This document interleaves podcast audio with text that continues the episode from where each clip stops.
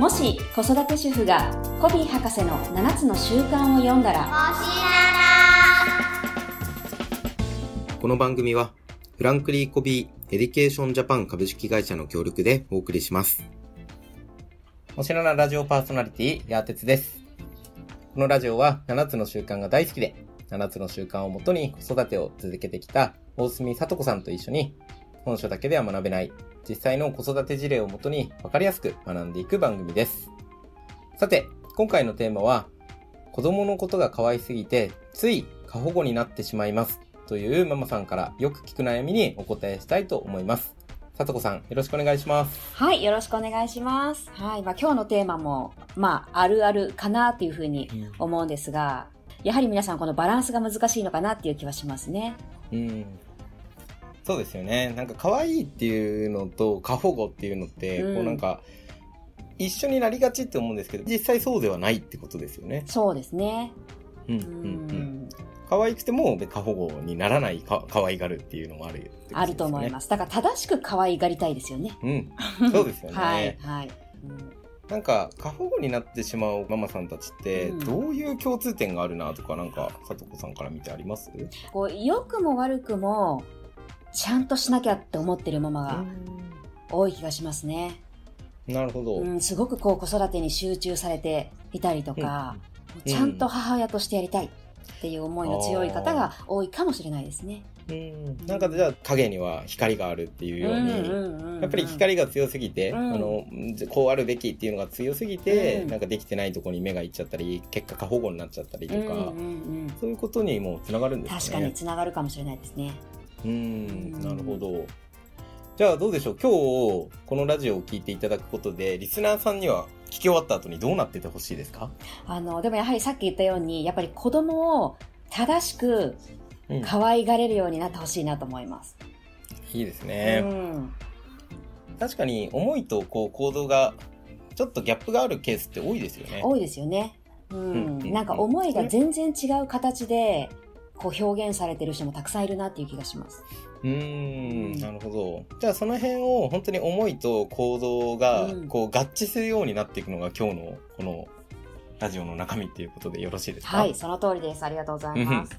いいですね。すごい楽しみです。うん僕も、あの、佐藤さんの話聞いてですね、ママさんたちがどういう風になっていくのかっていうのも楽しみにしています。はい。で、実際今日3つほどテーマをいただいてるんですが、い1つ目のテーマがこちらですね。子育ては20年先を見てすべし、うんということで。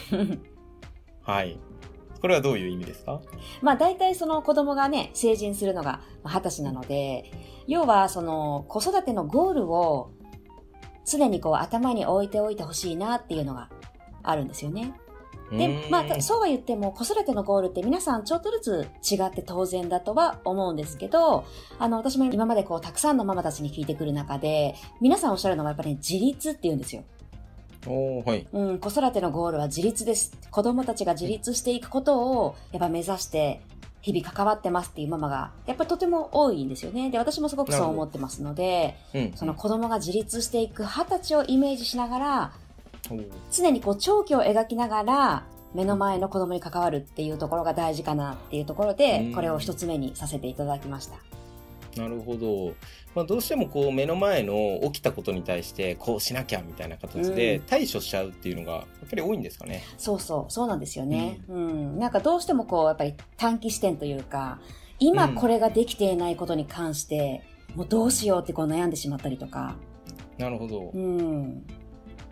それあるあるだと思うんですけど、なんか例えばこういう事例みたいな具体的なのってありますか？まあよく聞くのは、えっと、子供が小さい時って、こう寝かしつけたりとか、うんうんあと添い寝したりすするんですよね、ママたちは。はい。うんはいでもその添い寝しなくても自分で寝るようになったりとかするの子供って、あの、結構その年齢が年齢というか月齢が結構もちろん差があるんですよ、子供によって。うん、なるほど。もうとっとと一人で寝るようになる子もいれば、はい。もうなんか小学校もなんか4年生ぐらいになってもまだ一緒に寝たいとか。やっぱりそこで個人差がすごくあるところで、うんでもそうするとやっぱりママたちは、え、あのうちの子供はもう一人でお風呂に入って一人で寝てるのに、うちはなんかまだ一緒に寝ててどうしましょうみたいな感じになるんですよ。うんで、うんあの、さとこさん何歳まで一緒に寝ても大丈夫ですかとかね、うん。はい。あの、聞いてくださるんだけど、こう私がよく言うのは、でもねって、はいあの、二十歳になってもお母さんと一緒に寝てることはほぼないと思うんですよって。なるほど。うん。なので、別にそんな心配しなくていいし、う。うんん。今だけ見てるとすごい心配だけど、う。うんん。なるほど。なんかそういう意味では子育てに正解を求めがちみたいなところああ、は。そう。やっぱり周りと比べちゃうんですよね、あと。うん、そういうことですね。うん僕も今人と比べるっていうのうんはすごいテーマだなと思いまうした。ん。なんか比べない方がいいですか？佐藤さんにとって。まあ、比べても仕方ないですからね、だって。うんそういうことですよね。うんそうなんですよね。違う別人格なのに、そう。なぜ比較をするのかみたいなところかなとは思いますね。うん。ねでもやっぱこうママたちで集まって、もちろんこう情報交換とか皆さんされると思うから、やっぱそういう時にいろんな情報が入ってきて、やっぱね、焦っちゃったりとか、うん不安になっちゃったりすると思うんですけど、なるほど。うん。いや、うちの子はうちの子、みたいな感じで、うん今できてないことより、やっぱ先を描きながら、こう待つっていう姿勢が持てるとね、すごく気が楽になるかなと思います。なるほど。確かにまあ将来自立してほしいっていう中で、うんそのなんか何歳まで一緒に寝てるかとか 関係ないってことですよね。そうそうそう。お野菜が食べれないとか、うん。ん。やっぱみんなもう心配事がたくさんあるから、はい。うん、ここそこに振り回されちゃうんですよね。うー。うんん。そうか。そういう意味ではなんか好き嫌いないことが正しいとか、うんなんか何歳になったらね、一人で寝れて、お風呂に入れてみたいなのが正しいというか、なんか理想みたいなところにどうしてなっちゃうんですかね。うん不思議ですよね。うん、不思議ですね。うんうんでもやっぱりこうみんな子育て特に初めての方はうんで。子供なんて当然育てたことないのでそうですよね。ねで別に人材育成のプロでもないわけだからうん初めての領域でやっぱりね、あの本とかすごい読んだりとかうんやっぱネットで調べたりするんですよなるほど。そうするとやっぱりそれがこう正解みたいな感じでどうにかそこにこうなんていうのこう当てはめたいみたいなねなるほど。うん確かにあの、成長曲線ってあるじゃないですか。はいはいはい体重とか身長とか。うんあれすら気にしますよね。そうそうそうそうでも結構言われますしね 学校とかからもうん。なんで平均がいいんですかね？なんでなんでしょうね 不思議ですよね。だって別に大きくたってその子の個性だし、そうそう小さくたって個性だし、うんそう考えると平均の数字を出してるのもよくわからないみたいな。そうですね。ってことですよねうん。逆になんかちょっと違った視点でうん聞きたいんですけど、はい人と比較するメリットみたいなのってあるんですかね？人と比較するメリットですよね。うん、なんか基本的にはなさそうだなって僕は今思っているんですけど、うんやっぱあるからみんなはそうしたいわけじゃないですか、うん、確かにそうですよね。あれか人と同じことが安心みたいなそういう思考ですかうね、ん、それは大きいと思います。うん比べてみて、あ、同じぐらいだなと思ったら、あ、なんかうまくやれてるんだろうな、私。うんみたいなね。やっぱ安心感うんうん、うまくやれてる感、みたいなのがうん欲しいのかもしれないですね。なかなかそれってこう誰にね、認めてもらえることでもなかったりするから。ううんん。それはでもちょっとなんかもしかしたら子育てにおいては安心平均とかちょっと敵なのかもしれないですよね、うん。うん、なんかその子の目の前の子供のことをなんかもっと承認してあげてほしいですよね。うん、本当ですね。うん。うん。でそんなねあのいちいち心配しない方がいいと思います私、うん、うん、うん、うん。確かに。うん。僕もあの中学の時だったかな。親がこう保護者面談みたいな形はいはい。で親と先生が話してる時に、僕中学校の時めちゃくちゃせ身長がちっちゃかったんですよ。それこそ平均よりちっちゃくて前から23番目みたいなうんうんうん。感じだったんですけど担任に親が、ううんちの子は背が大きくなるんでしょうかって 相談をしたらしいんですよね。そんなの誰も知らんやろって話で、先生なんて答えたんだろいや、きっと大きくなるんじゃないですかとか言ったんじゃないですかね、きっとわかんないですけど。う、だからやっぱり心配することが、うん。なんかそれこそじゃあ心配したら身長が伸びんなら心配してほしいんですけど、確かに。ちょっと、あの、意味ないのかもしれないですよね。うん。あの、7つの習慣的に言えば関心の輪はい。ですよね、心配ってまさに。そうね。うん。ちょっとそこの影響の輪と関心の輪について、ちょっとだけ教えてもらってもいいですか？はいまあこれはね、7つの習慣の中でも、こうね、有名なこうフレームワークって言われてるもんですよね。で、影響の輪っていうのは、やっぱ自分がコントロールできる領域のことで、関心の輪っていうのは、その自分がコントロールできない領域のうん。ことですよね。うん、そうですねそう。でもやっぱ子育てにおいては、結構これママたちが錯覚していることが多くて、なるほど。子供のことがコントロールできると思ってるママって結構多いんですよ。で、実際小さい時は若干できることもあるんですよね。うん。あの、まだ物理的に体が小さいから、うん。無理やりこう抱えて運んじゃったりとか、確かに、はい。ねえ、こう、やっぱりこう、パワフルな存在なので、親って。うん。こう、なんだろうね、あの、ちょっと威嚇というか、うん、脅かして言うことを聞かせるとか、うん、そういう中でなんか、なんとなく子供が別人格なのにコントロールできると思ってしまってる場合は多いと思います。なるほど。うん。まあでも本来、あれですよね、心配の多くは関心の輪に入ってきそうですよね。そうですね。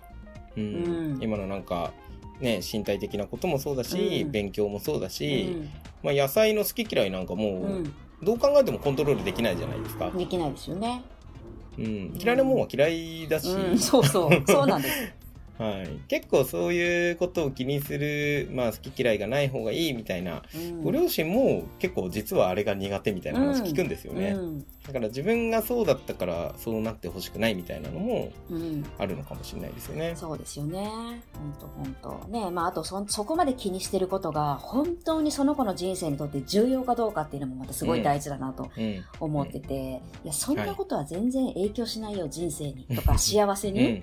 っうん。うん。ていうことに結構気を取られてる人たちが多いなっていう感じはしますね。なるほどうん。この間のブロッコリーの話もそうですよね。はいはい、そうそうそうそう。今日一日このブロッコリーを食べることがね、重要なのかっていう話。まあ、お弁当のお話だったとはい。思うんですけどね。うん。んねあの、子供が嫌いだと分かっている。でも、やっぱりこう、私たちは、あの、彩りよく、綺麗なお弁当を結構作りたいんですよ。はい。で、それはもちろん、あの、綺麗なお弁当食べてほしいっていうのもあるし、例えば幼稚園とかだと、このお弁当を目にする人は子供だけじゃないわけなんですよね。例えば、先生だったりとか、周りのお友達もこう見るんですよ。でその時に、あの家のお弁当抹茶っちゃだったなとか、家に帰って報告されたくないとか、うん。他のママにね。とか、まあ、いろんなことがあって、嫌いだと分かっていても、こう、ブロッコリーとか入れてしまう。うん。でも子供は当然嫌いだから、やっぱ食べれない。うん。残してくるんですよね。はい。で、家に帰ってきてお弁当箱開けて、また今日も残ってるって言って、ここでこううんバトルがこう勃発し続ける毎日を送ってる人とかって 結構でもいるんですよ。なるほど。うん。でもそのブロッコリーにそれだけこだわる意味が本当にあるのかなっていうところで。はい。それこそそうですよね。20年先を見たら、うん。目の前のブロッコリーはそんなに影響しないよってことね。影響しないし、まあまあ結構食べれるようになるじゃないですか、大人になると。確かに、はい。ねえ、私もね、しょあの、全くお野菜食べれなかったんですよ。へえ。全然多分すごい好き嫌い多かったけど、やっぱりなんかうんお友達とお食事に行くとか、うん。居酒屋に行くとか、うん。し始めてやっぱり食べれるようになりますしね。う。うんん。お野菜食べれなかったけど、今のところすごい健康体ですしね。はい。そうですようね。ん。なんかそういう意味ではこの1個目のテーマ、うん。子育ては20年先を見てすべしっていう中で、目先のことばっかりにこだわるよりは、うん。将来子供にだどうなってほしいかみたいなところを意識して、一個一個の、まあなんか判断をしていくっていう、そんなイメージですかね。うん、そうですね。先を見て、あの、重要か重要じゃないかっていうのも、ぜひ見てほしいなと思いますね。なるほど、うん。ありがとうございます。じゃあちょっと2つ目のテーマに行きたいんですが、は2つ目のテーマがこちらです。あなたにとって子供とは？はい。というテーマをいただいてますが、うん。うこれどういう意味でしょうか、これあの、私、例えば普段セミナーするときとかも、うん必ず最初に、この手のこう、質問を皆さんに投げるんですよね。おおはい、うん。なので、聞いてくださってる皆さんも、ちょっとこう、ご自身で考えてほしいんですけど、私にとって子供とは、って言われたら、どういう言葉でこう表現するのかなっていうのを。で、これみんな結構違くて。うん、で、もちろん正解ここないので、どれも素晴らしいですそうよね。ですよね。そうそうそう。ね、宝物っていう人もいれば、うん。ね、なんか、チームのメンバーっていう人もいたりとか、うん、なんかもうわ私の場合はもうもはや、もうなんか我が家は4人でチームっていう感じなので、ううん、なんかチームメンバーっていうもはやね、感じだけど、例えばなんか、あの、何人か集まって、ご自身の自己紹介とかをしてもらう時あるじゃないですか。ええで、必ずね、こう、お子さんのことも言ってね、とか言うと、うんうんあの、それがすごく実は、そこにこう、心定義づけが出てきてて、うんあ、うちの子は今あの5歳なんですけど、みたいな、あの、うちの子ちょっとすごい弱いので、なんとかなんとかなんですよね。っていう風に始める人もいたりとか、やっぱうちの子なんかちょっとわがままで、だからこういうことになってて、みたいな風に自分の子供を紹介し始めるんですよ。なるほどで、。それが要は、その方たちの自分の子供に対するパラダイムなんですよね。うん。そう。でうちの子は弱いのでって言ってるから、もうどんどん弱い存在に見えてきちゃって、うんもうだからもうあの手この手で、そうヘルプしちゃうっていうか、まあ今日のその過保護っていうところにもなってくると思うんですけど、もうこの子は私がいなければ生きていけない存在みたいな。なるほど。だから私が全てやってあげなければいけない。なんか常に守ってあげなきゃってこう思ってしまうのは全てそのパラダイムから結構うん来てたりするので、うなるほど。ん。今、あの、何度かパラダイムっていう言葉が出てきたと思うんですけど、これはどういう意味ですか？あ、パラダイムはね、あの、まあ、簡単に言うと、なんか私はよくこう、メガネっていうふうにおうご説明するんですけど、はい。まあ、物事のこう枠組みとか、うんう。うんん。で、例えると、私たちってこう必ず、かけてなくても必ずメガネをかけてると思った方がよくて。うんでも、そのメガネが例えばなんかちょっとグレーがかっていたりとか、ちょっとブルーがかっていたりすると、当然景色がブルーとかグレーになったりするじゃないですか。えで、実際、よくね、これ7つの習慣の中でもこう書かれてますけど、ね、私たちは物事をあるがまま見ているわけではないと。えうん。私たちの見たいように見ているのである、みたいなね、うん。表現があったかと思うんですが。ありますね。そう、それがはい。やっぱりこうパラダイムで、うん。すべ、ては私たちのパラダイム通りの現実になっているっていうのが、これとかすごい面白いっていうか私、あの大好きなとこだったりするんですよね。そうですよね。うんまあ、一番最初の基礎原則って言われているもので、うんパラダイムシフトっていうのがありますはい。よね。うんものの見方を変えないと、うん。こう全ての事柄は変わらないみたいな、うん。うん。そういう意味では先ほどの子供の自己紹介がうちの子ってこうでっていうのが、ちょっと2つともネガティブな例だったじゃないですか、うんうんうん弱いとか、はい。わがままでとか、うん。そういうものの見方パラダイム色眼鏡で見てしまっているよってことですよね。そうそうそうそう。うん、それをなんかどうしてったらいいとかあるんですか？それこそそのさっきの子育てのゴールをもしうん自立とするならば、変える必要はあるかなと思うんですよね。もし今弱いとか、パラダイムで見てるんであれば、うんで私なんかはこうどう見てるかっていうと、はい。次の例えば日本うんうん。で、こうたくさんの人にこう大きな貢献をする人材をうん。たまたま二十歳まで私がお預かりしているっていうふうに私は結構定義してるんですよ。ほそうすると、こう、私のものっていう感覚はやっぱ一切なくなるんですよね。ううんだからこう、コントローールしようとか思わなくなるし、ルたまたまでも超貴重な人材を預かっちゃってるのよ、みたいな感じ。面白いですねそれそうそうそう。でもそうすると、もう貴重な人材、たくさんの人にこれから影響していく、しかも肯定的にっていうレンズで彼らを見てるので、やっぱね、うんそう見えてくんですよね、なんか。んなるほどちょっと私が理解できないようなことやってても、やっぱ最先端の人間は違うな、みたいな感じで見えたりとかう。ーんだからこう、理解に努めることができたりとかね。なるほどうん。だからこう、私がね、守ってあげなきゃなんて一切ないですし。うんうん。なんかこう、まあ弱いとかわがままっていうところからいきなりその、なんか次の日本に貢献するみたいなところって、ちょっともしかしたら乖離があるのかなって思ったんで、うんうん、そういう意味ではなんかもうちょっとライトに行くと、うんなんかいいところを探すとかでも。いいですよね。いいですね。い子供。のなんか、やっぱ弱点に目が行くっていうのはさっきのなんか平均とか安心とか人と比べるみたいなところからつながってくるなって思うんですけど、うちの子ってここすごいいいよねっていうのをなんかそういうパラダイムで見たらうんうん。変わってきますよねきっと。いいと思います。うん。それを繰り返すことでうんなんかその、あなたにとって子供とはっていうのがだんだん変わっていくのかなみたいな。確かに確かに。その、でも、スモールステップの方がいいですね。そうですね。うん。でも、例えばさっき言った、弱いっていうのを、なんかこう、ちょっとポジティブな言葉で変換するとかでもいいのかなって今思って、優しいとかね。うんうん。誰かを思いやれるとか、うんうんうん。っていうパラダイムにこう変えればいいし、ね、わがままっていうのも、やはりこうリーダーシップが取れるとか。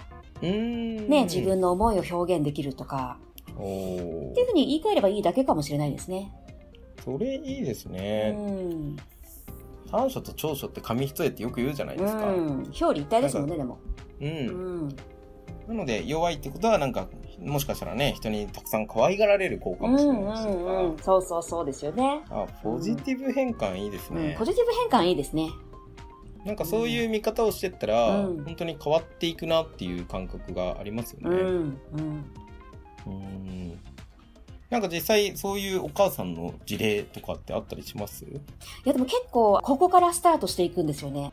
私がお伝えするときって。やっぱり、あの、うん7つの習慣だと、その、ね、パラダイムから変えるってすごく、うんね、シードゥゲットって言われたりするけど、その行動レベルで変えても、うん結局やっぱり長続きしないそうですよね。ですよね。で、そうするとやっぱり子育てとか子供の関わりに一貫性が出なくなるんですよ。行動レベルでやってると。なるうん。例えばこう本で読んで、そっか、こういう言葉を書けるんだ、みたいな感じで、じゃあやってみよう。で、今日はやるけど、でもやっぱり次の日はできなかったりする。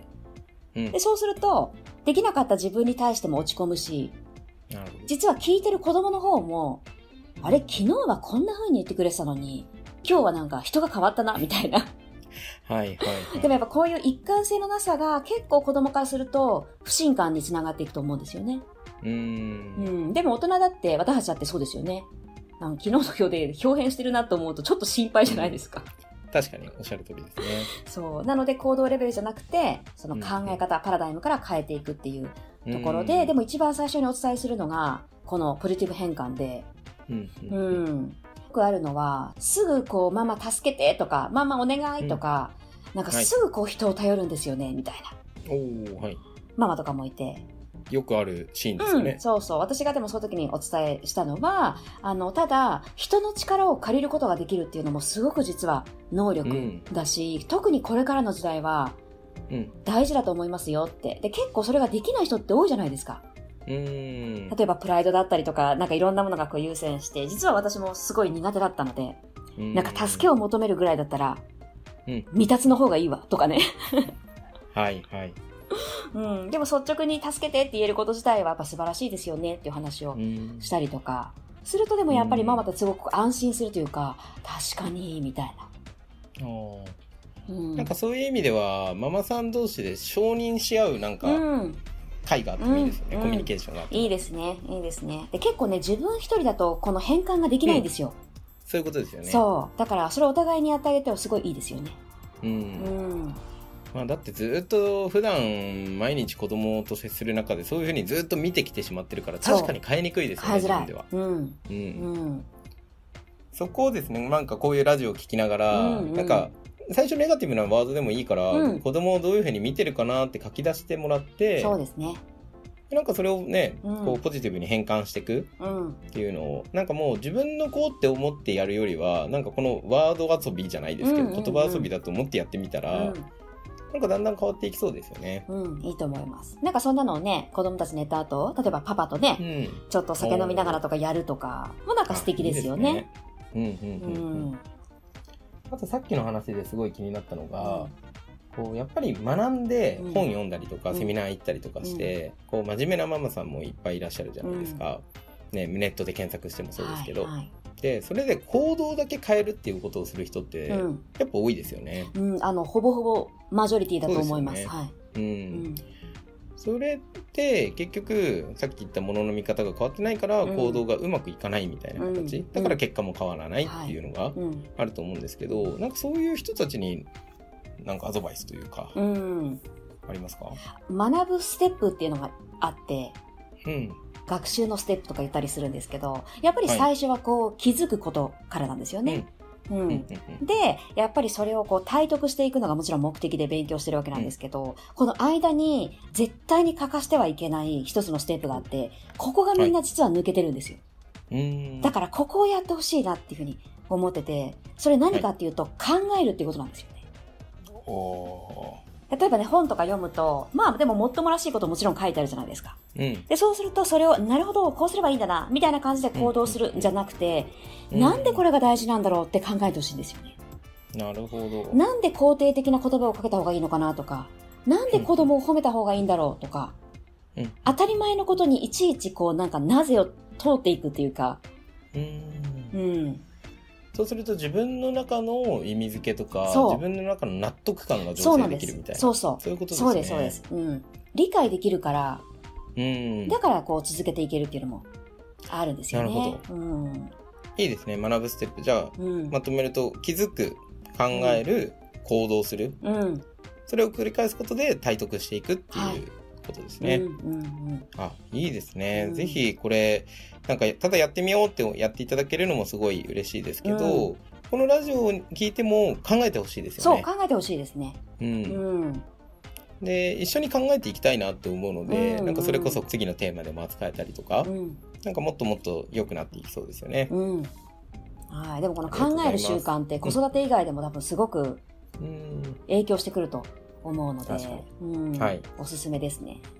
いいですね。うん。ありがとうございます。はいではそろそろ3つ目の最後のテーマですね。はい。いきたいと思いますが、最後は、思いを形にする子育てをしようということで、うん。うん。はい。はい。これはどんな意味を持つのでしょうか？あの、子供に対する思いって、もちろんみんな違うんですけど、うん。でも、やっぱり、お母さんは子供が大切だし、うんやっぱり愛してると思うんですよね。うん。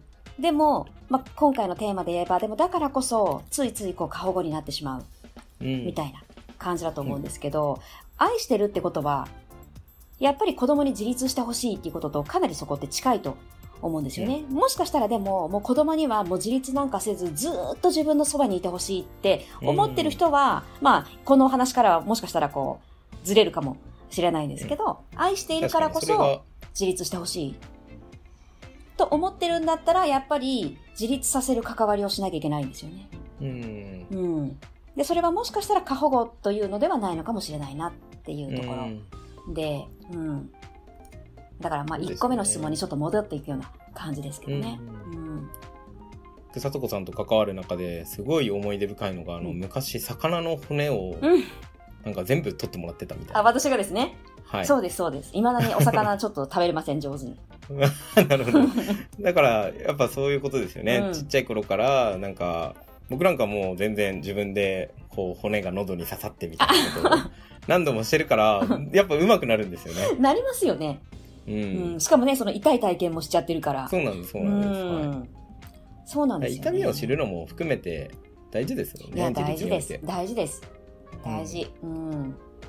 今世間が過保護になってるじゃないですか。こううん公園から、うん。何ですか？ジャングルジムすらないみたいな。ああ、そうそうそうそう。うん。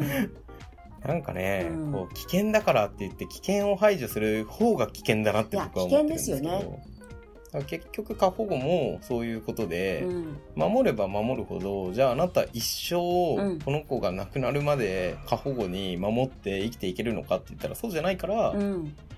だから自立させるっていうところ、きっとあるはずなのにその先を見れないっていうのが、そうですね。なんかどうしても目の前のことっていうのがうん子育てのあるあるなんでしょううね。ん。本当本当。だからね、やっぱり自分がどんな思いでうんこう子育てしてるのかとか、子供にどうなってほしいのかってやっぱり思いをこう思い出すみたいな。はい。うん。でもどうなんですか？ママさんって、うん僕、ちょっと思うことがあって、はいはい。そんな思いもなく、なんか子供欲しいなっていう気持ち、うんうんうん。感情でうん結構子供ができて、うんうん。で、子供ができたら思ったより子育て大変みたいうんな、うんなんかそういう方がほとんどなのかなって思っているんですよ。確かに。イメージして、うんじゃあこういうふうに子育てをするからうんとかっていうふうに考えてる方って少ないと思うんですけど、確かにそうですね。なんかどっかでこういう自分の思いを、こうんう、なんでしょう、振り返る時間とか、うん。そういうのも大事なんですかね。大事かもしれないですね。ううんん、だってこれ子育てじゃなくても、うん。こう自分自身の人生に対しても、本当はどうしたいですかって言われて、答えられる人ってほとんどいないんですよね。そうですよね。だから自分がどうしたいかとか、自分が何をしたら喜ぶかとか、それこそアンパンマンの歌じゃないけど、うんねえ、こう何のために生まれて 何をして喜ぶんだろう、みたいなことをやっぱり考える、あの、贅沢が与えられてないんですよね。なるほど。余裕がなくて、いろんなことに。そうですようね。ん。でもなんかこのラジオ聞きながら本当5分でも考えてみるとか、うんそのワンステップですよね。移動中ちょっと考えてみるとか。本当あの、シャワー浴びながらとか、うんトイレ入りながらとか。そういうことですよね。うん。うん。やっぱだからそこをまずは子育てっていうテーマでやっていただくことで、うん実はこれって7つの習慣って本当にビジネスでもあの取り入れられているしこういろんなところに派生して人生が良くなっていきそうですよね。はいはい、そう思います。うんまずは一番今このラジオを聞いてくださってる方は子育てに興味があると思うので、子育てについての思いを考えてみる、うん、うんうんうんうん。どうしたいんだろう？子供にどうなってほしいんだろうそうですね。うん、例えばね、こう子供の結婚式をイメージうん。してもらうとかもいいですよね。いや。いいですね。もうそれだけでちょっと泣けますね、ねえ、なんかそこに、ね、どんなこうお友達がいてとか、うん。でこう友人代表のスピーチで何て言ってもらうんだろうとか、ねえ、両親へのお手紙とか読んでもらえるとしたら何て言ってもらえるんだろうとか。いやーやばいですね。涙腺がちょっとやばいです。でもそういうことですようね、ん。先を見てっていうのがまさにそこでうん。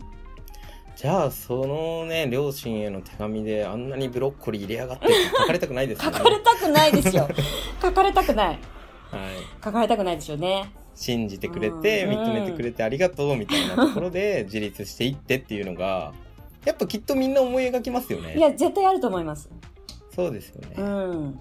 ねでもそこから考えて今やってることは、やっぱ効果的なのかどうかっていうところですよね。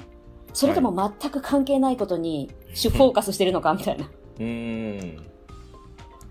いやー、すごく最後分かりやすかったですねう。ん。なるほど。あの、結婚式っていうのはすごいいい終わりを思い描くになるなって思いました。うんね、あの、大人だとね、お葬式とか、うん。このイメージで使ったりしますけどね、ちょっとね、はい悲しくなっちゃうから。うん。ありがとうございます。はい。じゃあ、ということで今日のちょっとまとめを、えーお伝えすると、うんまず一つ目のテーマが、子育ては20年先を見てすべしというところで、目先のことだけじゃなくて、目の前のブロッコリー食べた食べないの話じゃなくて、うん将来子供にどうなってほしいかを考えながら、えー子育て一個一個していきましょうっていうところと、はい。あと二つ目が、あなたにとって子供とは、うん。この価値観をちゃんと明確にするみたいなところですかね。はい。でパラダイムシフトなんて言葉が出てきましたが、えー子供をどういうふうに見てるかによって皆さんの構造が決まってきているんですよっていう構造だけ変えるんじゃなくて見方をちょっとものの見方を考えてみましょうっていうことでしたね。はい。そして最後に思いを形にする子育てをしようということで、こう自分がこう子供子育てのゴールってある意味では結婚式かもしれない。成人式かもしれませんし、うんそういった時にどういうふうに子供になってほしいのか。とうん。うんそうすると、一日一日の子供が泣いて、ちょっと大変みたいな時に、でも、あえて放置するじゃないですけど、うん。自分で、いや、考えなっていうところをうんうん。見守ることでもっともっと子供を信じてあげるっていうことがはい。大事なんだなっていうのをすごく感じました。うん、そうですね。はい、ありがとうございます。さとこさんの中でこう聞いていただいているリスナーの方々に、うんそのために今日からできることまずこれやってほしいなっていういろいろ今日話していただいた中で、うんもちろんママさん一人一人によって違うと思うんですけど、はいなんかおすすめのファーストステップがあれば最後おお伺いして終わっていきたいんですが、あーありがとうございます。うんまあ、いっぱいあるんですけど、はい、でも、ポジティブ変換かな。うんうんいいですうね、ん。う子ん。供のことをもっとポジティブに見てあげましょうと、うん、いいとこ探しですねそうですね。で、その前にね、本当気がかりなところをぶわっと書き出して、うんそれを左側に書いて、右側にこう、うんポジティブに変換していくっていうのを、なんか、うんやれたらいいですね。一日一個ずつでも。いいですうね、ん。なんか子供も生きやすくなりますよねきっと。いや、ほんとほんと。でもそうするともう間違いなく子供にかける言葉が変わってくるうん。と思うんですよね。で、結局それが子も子供たちのこうセルフイメージっていうものにうん。なっていったりするので、あ、セルフイメージの話もちょっとぜひ今度したいですね。おおいいですね。うん。子供のセルフイメージ。子供のセルフイメージ、これもう私、子育てにおいて一番重要視してることなので、へえうん聞きたいですね次じゃあちょっとぜひそのお話をさせていただけたらはい嬉しいなと思います。はいありがとうございますということで今日もですね、えー、朝から聞いていただいてありがとうございます。ぜひ皆さんの子育てが良くなりますようにということで、また、はえー次の配信を楽しみにしていただければと思います。はい、ありがとうございました。